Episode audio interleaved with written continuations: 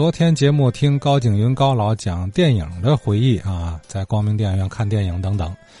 哎，有两位听友都想接着说上几句啊。先听任礼任先生想说什么呢？我说说光明影院的事儿啊，这是六十年代的时候吧，他是这个全国啊文明影院、技术过硬的影院。他那时候属哪管呢？直属这个电影公司，直属影院。那时候他那经理啊姓韩。那人挺好，他们影院的制度相当的严。他有三个组，有常务组，常务组是负责放映的，跟跑片的；还有呢，票务组，管整个院子收入；再一个是呢，常务组，常务组呢就负责这个影院的卫生、安全、消防。哎，说他那个影院啊，直属这个影影片公司，所有好片子、假期片子、嘛片子，全给你影院。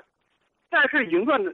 设备全是国产的，他跟大礼堂啊、南市他们三家跑片机器呢都是松花江，这松花江是五零幺哈尔滨生产的。这个机器哈，傻大笨粗，操作起来呀特别费劲，声光啊它不是有时候不同步。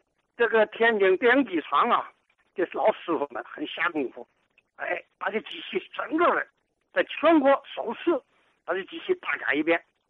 首先呢，这放映机的温度相当的高，灯箱你的中心点是三千多度，所以影片耐照。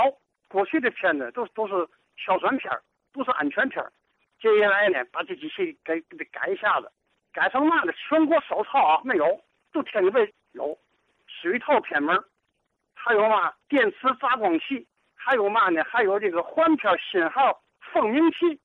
我说这些个都是专业的，谁懂呢？张振海中，因为长在海是电影院子的，所以这些东西啊，改造以后要求质量相当好了，放映质量也好，关键是技术过硬。他一天六场或者七场、八场，不管几场机器不带病过夜，而且读完场以后机器检修，有病不过夜，所以他那机器保养的相当的快。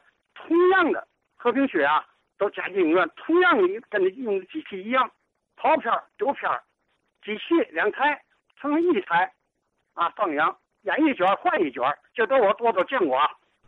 我啊是电工，我从哪学的放电影呢？我从科委，他有电影组，他人不够用的，我老给他帮忙去，一点点我对电影机产生信号。咱们天津市电影机在全国是最全的了。